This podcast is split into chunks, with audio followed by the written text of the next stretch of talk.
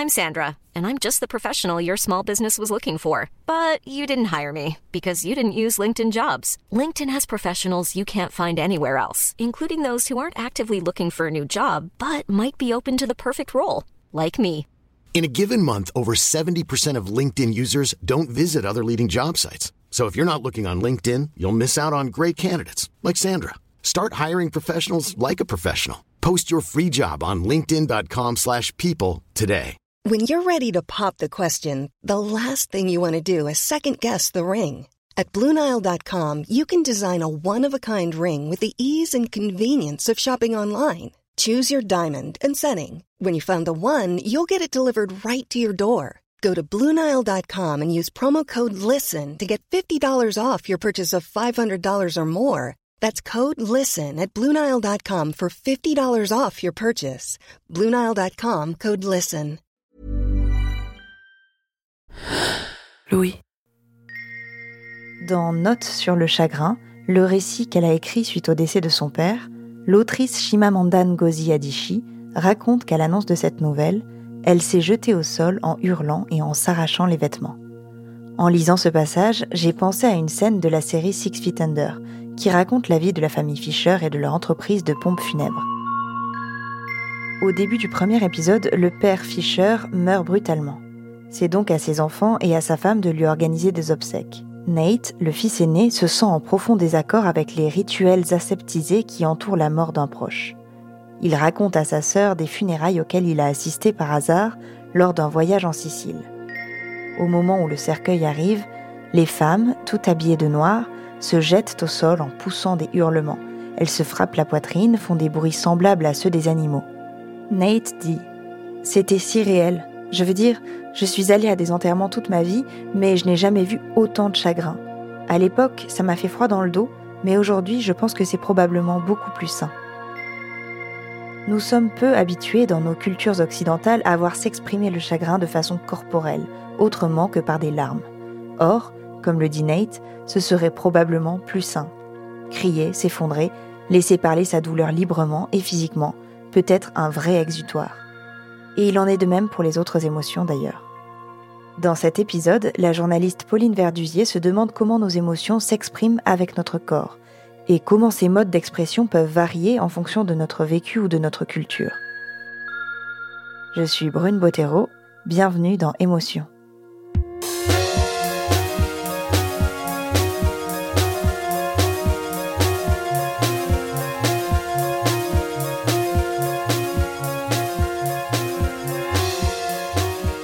Dans le film de Céline Sciamma, Portrait de la jeune fille en feu, une artiste peintre doit réaliser le portrait de mariage de la fille d'une comtesse. Celle-ci est promise à un noble milanais, mais elle refuse de se marier. Les deux femmes tombent amoureuses et deviennent amantes. Les scènes de pause où elles sont seules dessinent les contours de leur future passion. Dans l'une d'elles, la peintre Marianne essaie de déchiffrer le langage corporel de son modèle Héloïse. Quand vous êtes ému, vous faites comme ça avec votre main. Vraiment. Oui. Et quand vous êtes embarrassé, vous mordez vos lèvres. Héloïse, qui est jouée par Adèle Haenel, se livre au même exercice. Quand vous ne savez pas quoi dire, vous baissez la tête et vous touchez votre front. Quand vous perdez le contrôle, vous haussez les sourcils. Et quand vous êtes troublé, vous respirez par la. J'ai été frappée par l'intensité de cette scène, par la façon dont les deux femmes se décrivent l'une et l'autre pour se dire ⁇ Je te vois ⁇ Dans ce film, il y a beaucoup de scènes où peu de mots sont prononcés et où les sentiments entre elles passent par leurs regards et par leurs gestes. Des moments de silence qui en disent long sur ce qu'elles ressentent l'une pour l'autre. J'ai longtemps pensé qu'on ne pouvait exprimer ses émotions que par la parole. Dans ma famille, on se parle beaucoup. Dire ce que l'on ressent pour apaiser un conflit, exprimer sa colère, sa tristesse ou sa frustration pour s'en décharger, dire à l'autre ce qui nous fait plaisir ou ce qui nous peine, aller voir des psys, c'est quelque chose qui est valorisé par mon entourage. Cette capacité à verbaliser ce que je ressens m'a souvent aidé dans ma vie. Mais je me suis rendu compte que je n'étais pas toujours capable d'y recourir. Dans un moment de deuil, de stupéfaction, de tétanie ou de joie intense, les gestes ont parfois été pour moi plus éloquents que les mots. Comme quand mon cousin est décédé d'un cancer à 18 ans et que je ne pouvais rien faire d'autre que me tenir debout près des miens, dans une attitude solennelle, les traits figés et le corps raidi par la douleur. Ou quand j'ai regardé, hébété, les informations le soir du 13 novembre 2015 en me serrant contre mon compagnon et en me prenant le visage dans les mains, incapable de parler. Quand quelqu'un que j'aime est triste et que je ne sais plus quoi dire, j'essaie de lui transmettre mon soutien avec des gestes, par une main sur la sienne, une proximité physique, le buste penché vers la personne. À l'inverse, quand j'apprends une bonne nouvelle, j'ai remarqué que je sautillais sur place. quand c'est une très bonne nouvelle, je fais carrément des bons. J'ai compris que dans ces moments-là, mon corps m'aidait à exprimer mes émotions.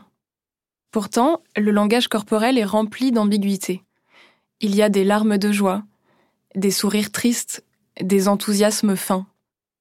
Il m'arrive de sourire de manière continue lors de certaines interactions sociales, et quand je me retrouve seule et que je relâche enfin les mâchoires, je réalise parfois que mes mimiques étaient un peu forcées. C'est cette ambiguïté que j'ai eu envie d'explorer. Je me suis demandé dans quelle mesure nos corps sont des outils pour exprimer nos joies ou nos peines, et comment on apprend à les exprimer avec des gestes. Comment m'est venue l'idée de sauter en l'air pour exprimer ma joie? Est-ce que je le fais par mimétisme, après avoir vu d'autres personnes le faire, ou est-ce que c'est une réaction biologique?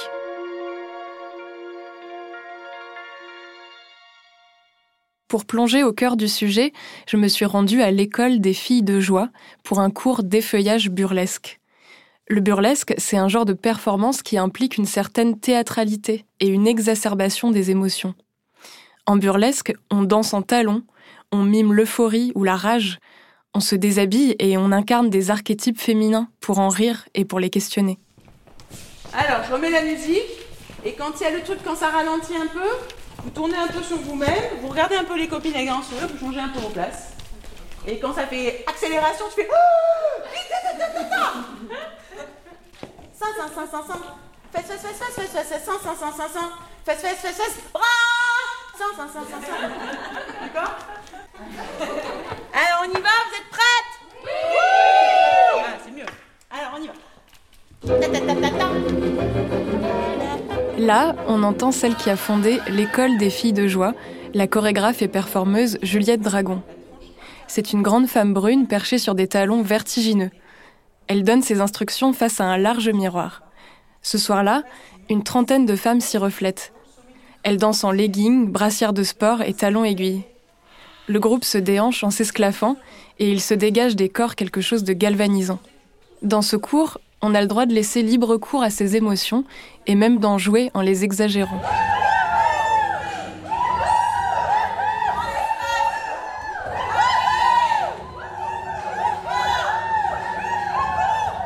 Qui m'intéresse en, vous faisant euh, crier en sautant, c'est de vous faire prendre l'espace aussi bien physiquement que sur le plan sonore, parce que je pense que c'est quelque chose qu'on n'apprend pas vraiment aux filles. J'ai l'impression qu'on apprend beaucoup aux filles à pas faire de bruit, être bien sage, à pas prendre trop de place, tout ça.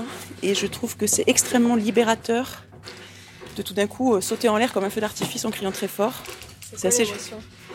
Oh, il y a une forme de joie et il y a une libération. Il y a quelque chose d'assez puéril finalement. Un wouhou, très content, euh, comme, quand on est, comme, quand on est gamin et que c'est Noël, quoi. Je lui ai demandé comment, selon elle, on exprime la joie en dansant. Pour moi, la joie, c'est une énergie qui est ascendante et qui va vers l'extérieur et vers l'avant et vers le haut. Surtout vers le haut et vers l'extérieur, je dirais. Et après, on pourra voir que par exemple la tristesse va plutôt vers le bas et se referme sur soi, que la peur nous tire en arrière que la colère, en tout cas c'est comme ça que je travaille, c'est une énergie qui fait aller de l'avant pour mordre, pour attaquer, alors que la peur nous tire en arrière, nous fait reculer. Donc dans, dans la danse, par exemple, on peut tout à fait euh, jouer une même chorégraphie avec une énergie qui sera beaucoup plus euh, invasive vers l'avant et avec une émotion plus de peur où les, retraits seront plus rapides, ou une tristesse qui permettra de descendre dans le sol plus vite, ou au contraire une joie qui permet de sauter, de tourner, euh, de gesticuler, d'être explosive. Je trouve que la danse incarne à merveille cette idée de transmission de l'émotion sans la parole. La danse met en scène une histoire qui s'écrit par les gestes, les muscles ou le visage. C'est un exemple qui me parle parce que j'ai moi aussi pratiqué la danse pendant des années. La danse me faisait du bien. Je pouvais me défouler et apprendre la mise en scène de toute une palette d'émotions, comme la joie sur du Shakira, avec des mouvements saccadés, ou la tristesse sur une chanson de Barbara, avec des mouvements beaucoup plus lents. Pour moi, petite fille anxieuse qui rougissait en parlant, la danse était un moyen d'expression. Fanny Fournier est elle aussi danseuse. Et ce sont à peu près les mêmes raisons que moi qui l'ont menée dans un cours de danse pour la première fois. Je suis venue à la danse euh, par hasard. C'est ma maman qui m'a inscrite à, un cours dans, la ville où j'étais. Plus tard, je lui ai demandé pourquoi elle avait choisi euh, ce loisir-là. Et euh, elle pensait que ça pourrait me correspondre parce que j'étais une petite fille plutôt introvertie, assez timide. Et elle s'est dit que certainement ça serait une bonne activité pour moi. Enfant, elle était souvent mal à l'aise et elle avait des difficultés à parler en public, notamment parce qu'on se moquait de sa voix aiguë. Elle préférait se murer dans le silence. Aujourd'hui, à 42 ans, elle m'a raconté comment son corps l'a aidée à s'exprimer autrement, grâce à la danse. Ce que j'aimais, c'était euh, un peu le, challenge, le défi qu'il y a avec le corps. Et puis là, on me demandait pas de parler, mais on me demandait de m'exprimer. J'ai appris à m'exprimer avec le corps et à raconter des histoires avec le corps. C'était ce que je préférais d'ailleurs. C'est quand ça racontait une histoire. Je me souviens d'une pièce où euh, ça représentait des petites filles euh, à Noël qui ouvraient les cadeaux et moi j'étais censée faire celle qui était un peu boudeuse, elle n'était pas contente et en même temps quand elle ouvrait les cadeaux elle s'émerveillait. Il fallait que je soulève la boîte, que je soulève le haut du carton et puis que je le referme et puis que je, que je montre avec mon visage et mon corps que j'étais trop contente. J'apprenais à dire les, les émotions autrement qu'avec le, le son, la voix et la communication orale. Plus tard, Fanny Fournier a enseigné la danse à son tour à des enfants. Dans ses cours, elle s'appuyait souvent sur des images, des affiches, des photos ou des publicités pour aider les élèves à exprimer leurs émotions par des mouvements. Je pouvais utiliser effectivement euh, des gens qui fronçaient les sourcils, qui avaient l'air très en colère. Je pouvais passer aussi par le rire. Je me souviens d'un exercice où on était parti sur le rire. C'était étrange, mais je leur ai vraiment demandé de forcer le rire au départ. Et on est parti de ça. Bon, mais qu'est-ce qui se passe dans le corps quand on a un faux rire? Qu'est-ce qui se passe dans le dos? Qu'est-ce qui se passe dans les bras? Qu'est-ce qui se passe euh, dans, finalement dans tout le corps? Et on est parti de ça pour construire euh, une improvisation autour du rire. L'anthropologue et sociologue David Le Breton a lui-même étudié ce type de processus en s'intéressant à la sociologie des émotions et aux représentations du corps. Il a travaillé sur la manière dont les sociétés humaines façonnent ce corps en fonction d'un contexte donné. Dans son livre Anthropologie des émotions, Être affectivement au monde, il explique que l'émotion est rituellement organisée. Elle mobilise un vocabulaire, des gestes, des mouvements et des mimiques que l'on apprend à interpréter. Et cet apprentissage commence dès l'enfance. Bien entendu, euh, les mimiques, les gestes qui accompagnent nos émotions relèvent de formes informelles d'apprentissage. Hein. Aucune mère, aucun père ne nous s'est penché sur nous pour nous dire quand tu es malheureux, tu feras tel geste de ton visage et tel geste avec tes mains. Quand tu es heureux, au contraire, il faudra que tu souris ou que tu ris. C'est un apprentissage de type vraiment très particulier qui repose davantage sur des identifications, sur euh, donc l'observation euh, que mène l'enfant autour de soi et qui l'amène sans le savoir, hein, sans, à son insu, qui l'amène à reproduire un certain nombre de mimiques qui caractérisent son entourage. Cette corporéité de l'émotion serait donc un langage appris par mimétisme dans les différentes instances de socialisation, comme la famille ou l'école, comme une sorte de chorégraphie sociale qui se construit dès le plus jeune âge pour former un référentiel commun à une société. Fanny Fournier a pu observer ce phénomène auprès de ses élèves. Dans ses cours, les jeunes danseurs et danseuses étaient capables de reconnaître certaines émotions grâce aux images qu'elle leur montrait. Et c'est bien parce que on est socialiser aux émotions, qu'on sait les reconnaître, même si après on va les interpréter et on va les jouer différemment. Mais quand je donnais euh, l'image de la joie, ben, je pouvais être sûre que dans la chorégraphie, il y avait soit des sauts, soit des tours, en tout cas que ça allait assez vite, que c'était assez rapide, euh, ce que proposait l'élève, alors que celui qui était euh, dans la colère, il était beaucoup plus tendu, avec des gestes beaucoup plus saccadés ou cassants. Donc les élèves savaient en fait directement à quel type d'émotion renvoyer les images et ça les aidait à construire leur danse et du coup à un état de corps particulier. Pour Fanny Fournier, la danse est un formidable terrain pour une sociologie des émotions, car dans ce contexte, le corps devient un système de communication. Comme quand je dansais sur du Barbara quand j'étais petite et que je faisais des mouvements très lents qui renvoyaient à une forme de tristesse ou de mélancolie. Pourtant, même si nous disposons d'un lexique commun de lecture des émotions, pour David Le Breton, le langage du corps n'est jamais univoque. Il peut avoir une multitude de significations et d'interprétations s'il y a un apprentissage des mimiques, s'il y a un langage entre guillemets des émotions, c'est un langage qui prête énormément à l'ambiguïté, qui prête à la polysémie.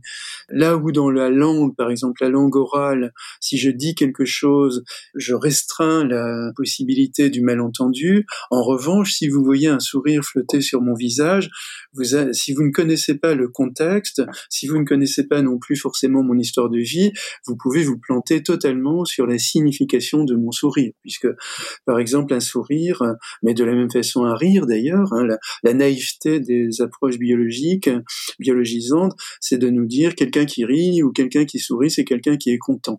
Ce évidemment d'une débilité euh, totale, puisque ça occulte l'infinie complexité du monde, puisqu'on peut très bien rire ou sourire, par exemple, euh, en dominant quelqu'un. Le, le harcèlement dans les cours d'école euh, se fait toujours à travers le rire, à travers le sourire, hein, on piétine de rire celui euh, qui est plus faible.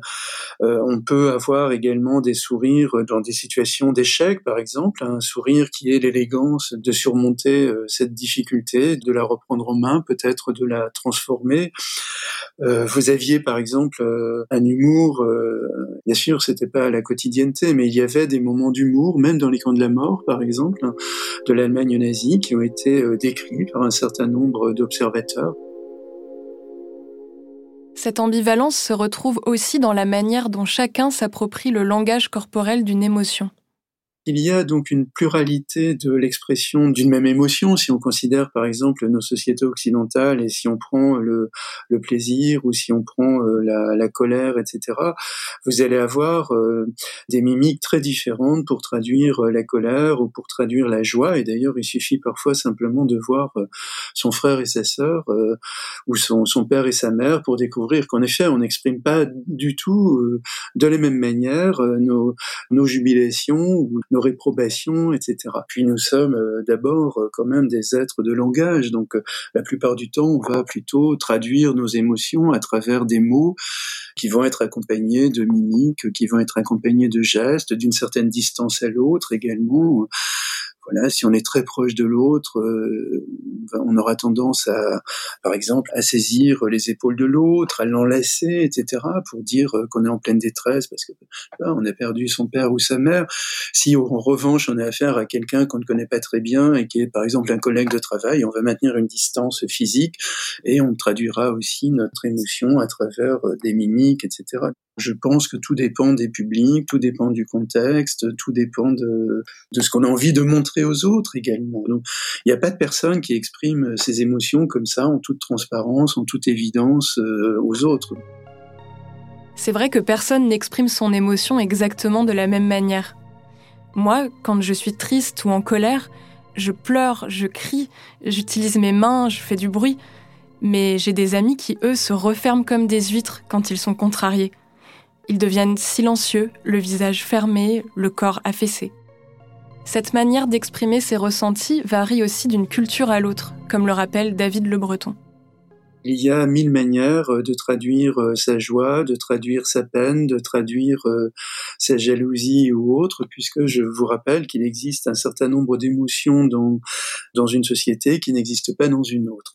Ce qui fait que, par exemple, des ethnologues qui travaillent sur des sociétés lointaines, des sociétés amérindiennes, par exemple, sont confrontés à des problèmes de traduction parce qu'ils ne peuvent pas répercuter dans un langage anglais euh, ou français ou italien des émotions qui sont des mélanges, euh, qui seraient à nos yeux en tous les cas des mélanges de différentes émotions.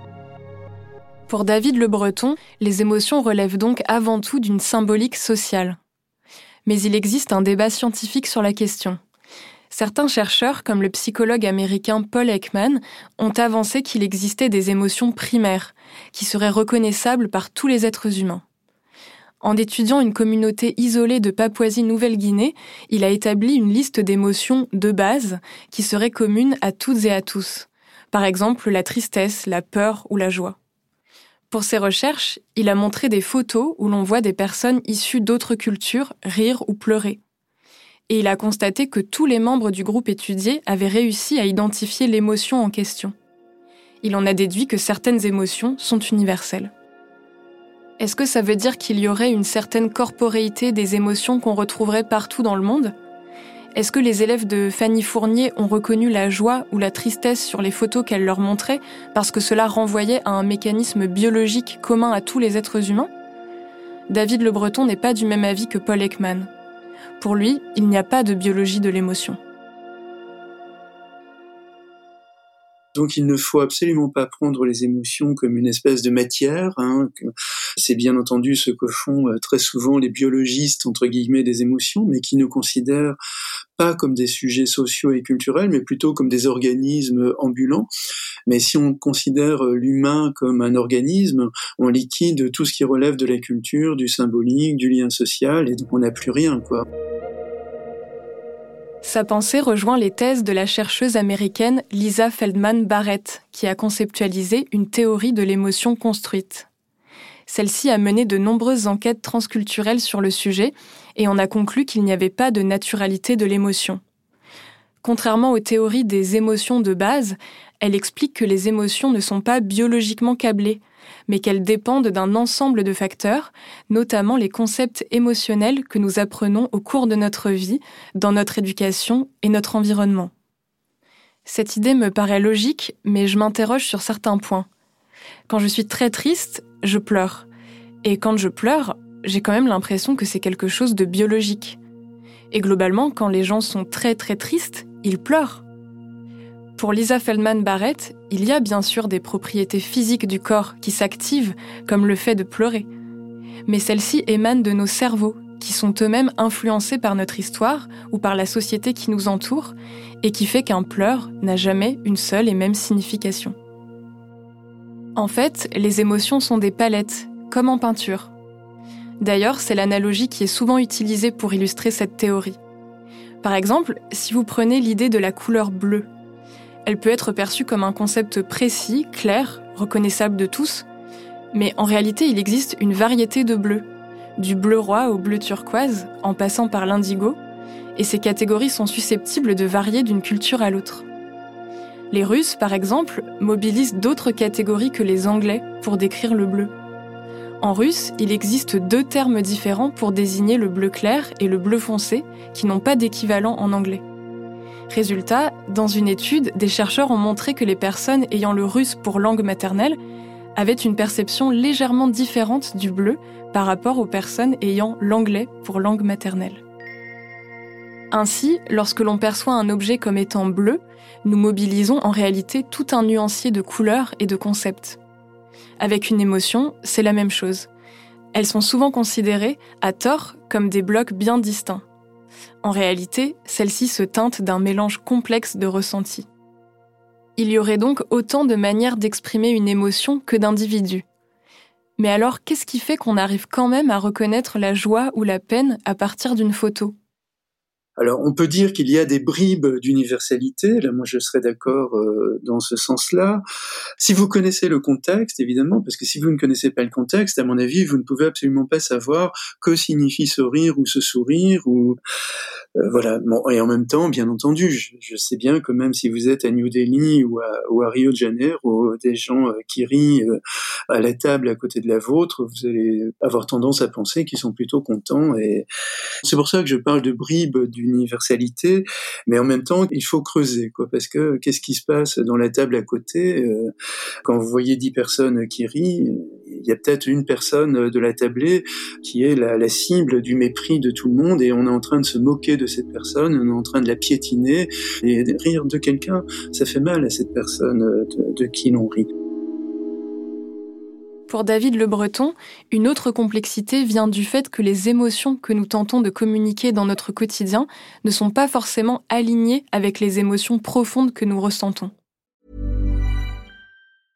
Mother's Day is around the corner. Find the perfect gift for the mom in your life with a stunning piece of jewelry from Blue Nile. From timeless pearls to dazzling gemstones, Blue Nile has something she'll adore. Need it fast? Most items can ship overnight. Plus, enjoy guaranteed free shipping and returns. Don't miss our special Mother's Day deals. Save big on the season's most beautiful trends. For a limited time, get up to 50% off by going to Blue BlueNile.com. That's Blue BlueNile.com. Il n'y a pas pour moi de vérité euh, de l'émotion. Il y a, y a une émotion qui est d'une intensité variable selon les publics, selon les moments également, euh, les moments de notre remémoration, par exemple, de cette situation qui suscite en nous un émoi une joie, etc.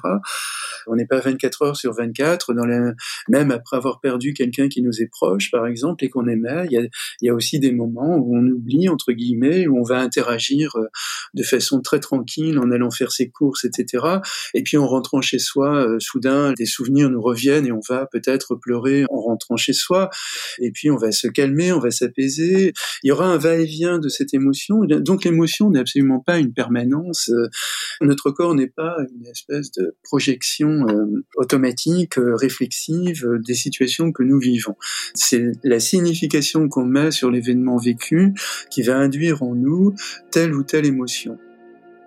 En d'autres termes, les choses que nous exprimons ne sont pas forcément celles que nous ressentons.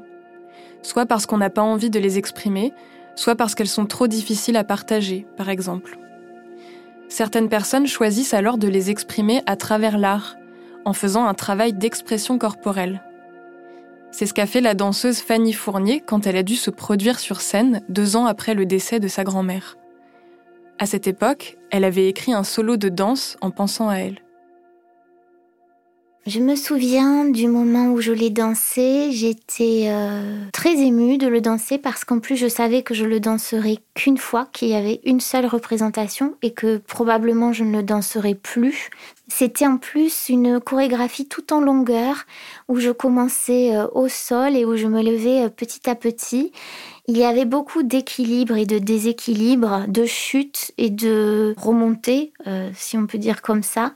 Quand je l'ai dansé, c'était euh, la tristesse. Oui, encore une fois, j'ai pensé au deuil, j'ai pensé à la mort, mais en même temps, il y avait euh, à la fin une joie parce que le corps qui danse m'a permis aussi de sentir l'énergie, de sentir la vitalité, de sentir euh, bah, la vie finalement. Et du coup, c'était pas seulement la tristesse, c'était aussi un espèce d'envol. C'est pour ça d'ailleurs que il y avait un seul saut dans la chorégraphie qui était plutôt vers la fin, si je me souviens bien.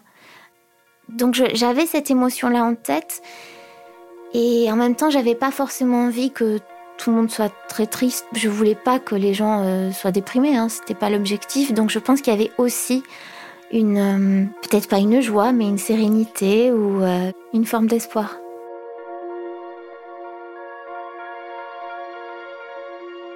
Ce solo montre qu'on peut faire passer ses émotions dans le corps en inventant sa propre gestualité pour les exprimer ici par les mouvements de la danse.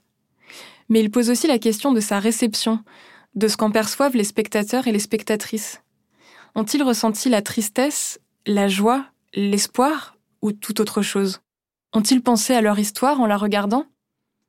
Ce contexte de la scène permet de comprendre ce point de rencontre entre les différentes émotions de la danseuse et celles du public, qui vont s'entrechoquer. Dans ce contexte, l'art est comme un miroir plus ou moins déformant, comme l'explique David Le Breton. La danse, le théâtre, le cinéma, la littérature sont finalement des surfaces de projection affective. Hein. Nous nous reconnaissons dans certains personnages, nous nous identifions à eux, nous, vivons même euh, les émotions euh, qui les traversent par identification, par procuration. C'est ce qu'Aristote appelait autrefois la catharsis, hein, le, fait d'être emporté dans, dans, les émotions du personnage, et puis à la fin, il y a une résolution euh, des problèmes, un soulagement du spectateur. S'agissant de la danse, évidemment, c'est encore plus euh, flagrant dans la mesure où, à la différence du théâtre, du cinéma ou de la littérature, il y a une très grande ambiguïté dans les significations euh, des gestes, des mouvements d'un danseur ou d'une danseuse. Un danseur euh, qui veut exprimer sa joie ou sa détresse ou son deuil, il vous renvoie à l'énigme de, ce qu'il veut représenter. Il n'y a pas un, dictionnaire des gestes de la danse hein, qui nous permettrait de dire ah oui là elle est en train de nous dire qu'elle a perdu son père, etc. Non, vous voyez quelqu'un qui danse et vous ne savez absolument pas si c'est un deuil d'ailleurs, mais un deuil de quoi? Ça peut être le, deuil d'un proche, mais ça peut être aussi l'irruption d'une dictature dans le pays de cette danseuse, ça peut être un, un raz-de-marée, une catastrophe climatique, etc., qui ravage son pays et elle traduit avec sa, avec ses gestes sa détresse. Je comprends qu'effectivement, quand une danseuse qui exprime son deuil exprime en fait euh, des choses très différentes chacun des spectateurs euh, qui la regardera. D'ailleurs, quand on danse devant quelqu'un, l'émotion de la personne qui nous regarde peut aussi complètement nous échapper. Elle peut survenir d'une manière qui n'était pas prévue, sans qu'on ait eu l'intention de la provoquer. C'est ce qui est arrivé à Fanny Fournier. Je me souviens d'une fois, euh, d'une transmission d'une émotion en particulier où euh, j'étais dans cette école de danse quand j'avais décidé de d'essayer d'être euh, vraiment professionnelle. Et donc, on avait dû créer une chorégraphie et je l'avais présentée à ma professeure. Et je me souviens, j'avais été surprise parce qu'à la fin, elle pleurait. Elle était très émue. Alors là, pour le coup, je pense que c'était son histoire à elle, que ça avait réveillé quelque chose chez elle parce que c'était pas moi. Il n'y avait pas de tristesse de mon côté quand je l'avais dansé. Je m'étais dit, ah ouais, quand même, tu, tu arrives à faire ça, à, à bouleverser quelqu'un. C'était fort ce moment-là. Après avoir dansé et enseigné la danse, Fanny Fournier s'est tournée vers la recherche pour comprendre ce processus. Elle a choisi la sociologie pour étudier la transmission des émotions entre d'un côté les personnes qui performent et de l'autre côté celles qui assistent à une représentation. Elle a mené un travail de terrain au cours duquel elle a interrogé beaucoup de danseuses et de danseurs sur leurs pratiques, ainsi que des spectatrices et des spectateurs. Pour ça, elle a choisi de s'appuyer sur deux ballets en particulier. Le ballet classique Gisèle, une œuvre romantique de 1841, et Maybe, une œuvre de 1981 inspirée des textes de Beckett. Dans ses entretiens, elle a observé que les spectateurs mêlaient leurs propres émotions à ce qu'ils voyaient sur scène. Il y a des spectateurs qui me disaient que dans Maybe, par exemple, il y a des scènes où ils disaient Ah, tiens, ça, ça me rappelle quand j'étais petit, que je faisais aussi des danses comme ça en rond. Et du coup, ça, ça rajoute une émotion. Enfin, c'est comme si l'émotion, elle se tisse en fait entre ce qu'ils voient de la chorégraphie, ce qu'ils ont eux de leur propre histoire. Alors c'est intime, mais ça peut être aussi collectif. Par exemple, dans Maybe, certains y voyaient des références à la Seconde Guerre mondiale, à un état de guerre. Et chaque spectateur, finalement, va ressentir quelque chose, mais pas exactement la même émotion. Il va la faire sienne. Et c'est ça qui est merveilleux, je trouve. Moi aussi, j'ai déjà expérimenté ça en regardant un spectacle de danse. Un jour, j'ai assisté à un ballet contemporain de la chorégraphe coréenne Eunme Han. Elle avait entrepris de faire danser ensemble des danseurs professionnels et des femmes non professionnelles de 60 à 90 ans. Le dialogue des corps était bouleversant, et il m'a fait penser à des moments passés avec mes propres grands-mères, quand je les voyais danser lors de fêtes. Du côté des danseurs et des danseuses, les recherches de Fanny Fournier l'ont mené à une conclusion intéressante sur le fonctionnement du corps des artistes. Dans leur cas, souvent, l'émotion est une pratique physique. Elle est déclenchée par le mouvement. Chez les personnes que j'ai rencontrées, chez les danseurs que j'ai rencontrés, ils insistaient beaucoup sur euh, le corps comme appui pour faire naître l'émotion et pas l'émotion intérieure qui serait ensuite transmise par le corps. Dans Gisèle, par exemple, dans l'acte 1, quand elle arrive, c'est toute une série de sauts très légers, très courts, très rapides. Eh bien ça, ça génère en fait la joie. C'est vrai que ça associe aussi à la musique, euh, au décor, euh, euh, à, même à sa coiffure, au maquillage. Mais tout ça fait que le spectateur va ressentir la joie elle ne se dit pas tiens je suis contente et du coup je, vais faire des sauts. Non, c'est en fait là pour le coup chez les danseurs, j'ai l'impression, en tout cas ce que j'ai rencontré, c'était euh, le geste qui va faire naître une émotion. Je repense à l'exercice qu'elle faisait faire aux enfants en leur demandant de traduire une émotion en geste, en partant de leur ressenti. Là, finalement, c'est le procédé inverse on part d'un geste et c'est ce geste qui nous amène à ressentir l'émotion. Ce dialogue entre le corps et les émotions grâce à la pratique artistique peut d'ailleurs avoir des vertus thérapeutiques pour certaines personnes. La danse a été pour Fanny Fournier un espace de connaissance de soi et de réconciliation avec son corps, un moyen de dépasser son anxiété. La danse l'a aussi aidé à s'accepter et à accepter sa voix dont les autres se moquaient.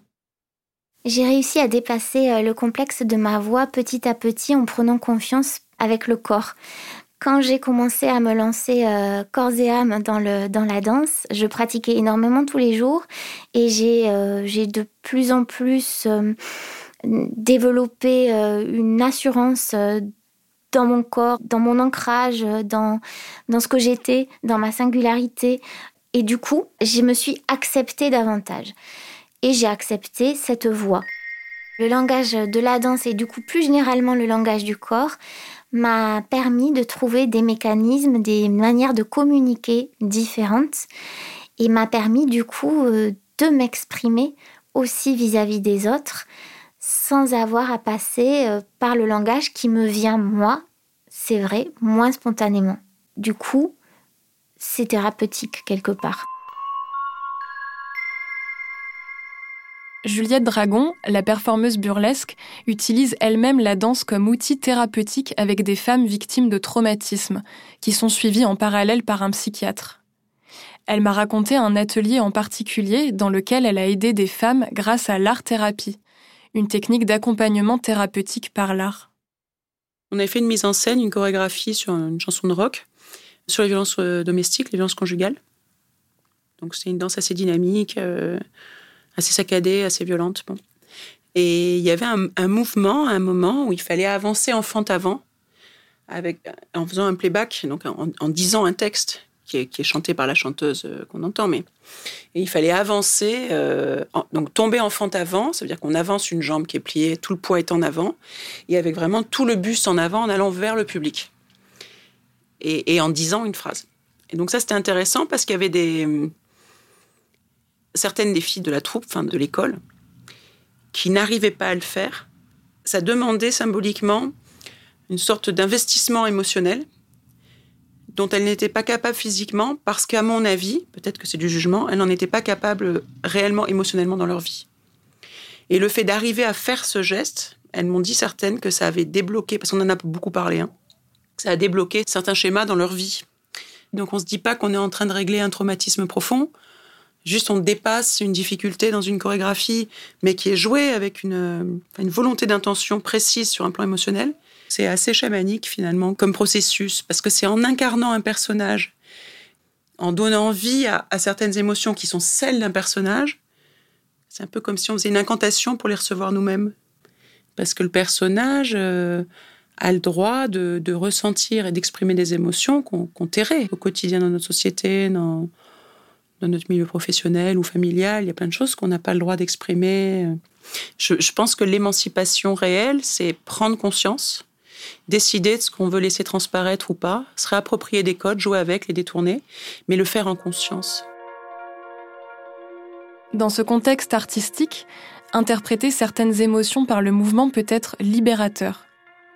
En laissant parler le corps et en allant au-delà du langage, Juliette Dragon défend l'idée que l'on peut déposer certaines choses difficiles à formuler à voix haute. Je trouve que l'idée de se réapproprier son corps pour se reconnecter à ses émotions est inspirante. Alors on y va, vous êtes prêtes? Oui Le cours de burlesque auquel j'assiste n'est pas un cours pour soigner un traumatisme. Pourtant, même là, j'ai l'impression que ça a quelque chose de thérapeutique. Je vois les corps se délier, les danseuses partir dans de grands éclats de rire en ondulant le bassin. Elles caricaturent une certaine idée de la féminité. En dansant, elles racontent les rapports de domination qui existent dans la séduction et certaines injonctions faites aux femmes, comme celle de devoir sourire ou d'être sexy. Il y a quelque chose d'émancipateur dans leur performance. Chacune y met son vécu et la signification qu'elle veut derrière chaque geste. Chacune semble dire ⁇ Je choisis de sourire ainsi, je choisis de me trémousser, parce que c'est un jeu et que nous sommes libres. L'émotion que cela provoque chez la spectatrice que je suis est puissante. J'ai l'impression qu'en occupant ainsi l'espace, elles communiquent leur fierté. En sortant de la classe de burlesque, j'ai demandé à Justine, l'une des danseuses, comment elle faisait pour faire passer une émotion en dansant. Euh, je dirais que c'est un mélange d'énergie que j'essaye de mettre en tout cas psychiquement dans le corps et après peut-être l'intensité aussi ou l'intentionnalité du mouvement qui peut essayer de se, voilà, de se transmettre. Est-ce que le mouvement va être rapide euh, ou lent ou retenu ou libéré? Euh, Voilà, d'essayer de transmettre l'intensité psychique dans le corps. Et qu'est-ce qui te plaît dans le burlesque? Alors euh, moi c'était un mélange d'expressions euh, au niveau un peu de la danse, euh, voilà, du mouvement et aussi tout, tout ce qu'il y a autour de la féminité, de la séduction qu'on pouvait exprimer un petit peu sans tabou, de jouer avec les codes justement là où dans la rue c'est un petit peu plus complexe. Là on peut se lâcher, on est entre femmes et voilà c'est cet aspect un petit peu exagéré euh, voilà, que j'aime beaucoup. Ouais, j'ai l'impression qu'on pousse justement ces émotions-là, donc joie, euphorie, fierté, malice, enfin tous ces trucs-là, euh, euh, presque pas à la caricature, mais, mais ben, on, va, on va les faire en mode amplifié. Oui, tout à fait. Oui, c'est vraiment. Enfin, moi, j'avais en tête, peut-être parce que je suis psychologue, mais de faire l'hystérique, quoi. C'est-à-dire qu'on peut exagérer, pousser les traits, voilà, aller au bout de, de, de ouais, un truc un peu caricatural aussi. Voilà, la pose pin-up, voilà, personne va faire ça en soirée, mais, là, on peut explorer ça et je trouve ça hyper intéressant. Et toi, tu es psychologue et du coup, est-ce que tu penses qu'on peut dire plein de choses par le corps, justement, sans forcément passer par les mots Oui, carrément. Ouais, ouais, je pense. Euh, bah, moi, j'ai plutôt l'habitude de m'exprimer avec les mots et justement, là, j'essaye de lâcher un peu la tête et justement que ça passe plus par le corps et le ressenti. Et oui, je pense carrément qu'on peut se passer des mots. Moi aussi, je croyais surtout à la vertu des mots. M'intéresser au corps m'a aidé à comprendre à quel point il est un outil intéressant pour appréhender les émotions. Un outil complexe, vecteur d'un langage ambigu qui n'a rien d'universel, mais un outil puissant. Je repense à mes chorégraphies de modern jazz sur du Shakira quand j'étais petite, à la manière dont le plaisir de la danse calmait mon anxiété. J'ai envie de me servir davantage de ce corps à l'avenir. Je ne crois plus vraiment que les mots soient la seule façon de faire vivre ces émotions. J'ai appris que dans les coulisses des pièces de théâtre ou sur les tournages de films, on embauche parfois un ou une movement director, c'est-à-dire une personne qui supervise le mouvement corporel des acteurs et des actrices pour mieux camper leur personnage, comme un moyen de chorégraphier une personnalité et ses émotions. Il ne m'a pas vu. Quand je repense au film de Céline Sciamma, Portrait de la jeune fille en feu, je réalise à quel point l'incarnation physique des émotions des personnages y est bouleversante.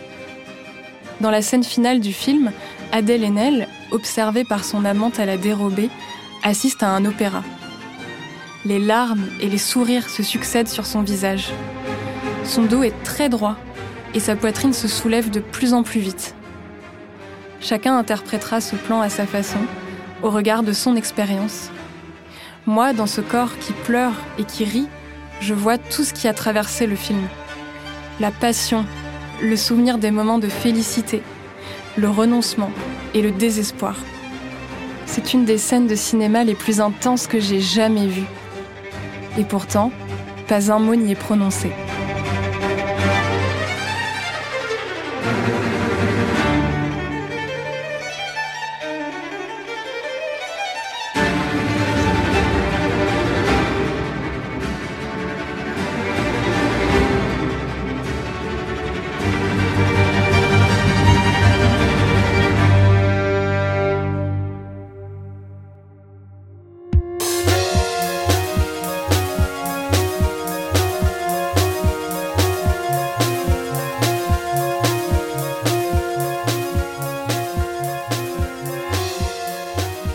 Vous venez d'écouter Émotion. Cet épisode a été tourné et écrit par la journaliste Pauline Verdusier. Elle vous faisait entendre le témoignage de Juliette Dragon et de Justine, et les explications de David Le Breton et de Fanny Fournier. Vous pourrez retrouver toutes les références liées à leurs activités sur notre site. Maude Benakcha est la chargée de production d'émotion, assistée de Agathe Le Taillandier. Camille Bichler était en charge de la supervision éditoriale de cet épisode, accompagnée de Capucine Rouault et de Lucille Rousseau-Garcia. Charles de Cilia l'a réalisé et Benoît Daniel s'est occupé de la prise de son. Jean-Baptiste Aubonnet était au mix et c'est Nicolas de Gélis qui a composé le générique d'émotion. Si cet épisode vous a plu et que vous souhaitez en savoir plus sur nos façons de ressentir physiquement le monde, je vous recommande l'écoute de la mini-série sur les cinq sens que j'ai réalisée pour Émotion.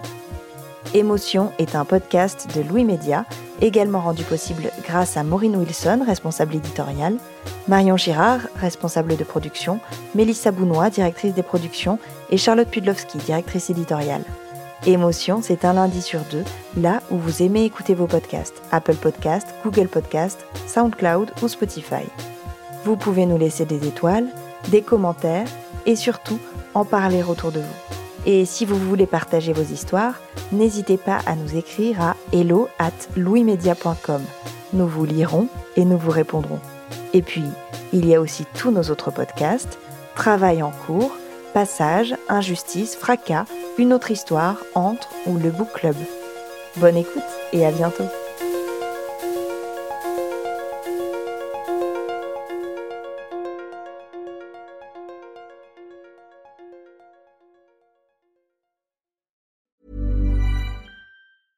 A lot can happen in the next three years. Like a chatbot may be your new best friend.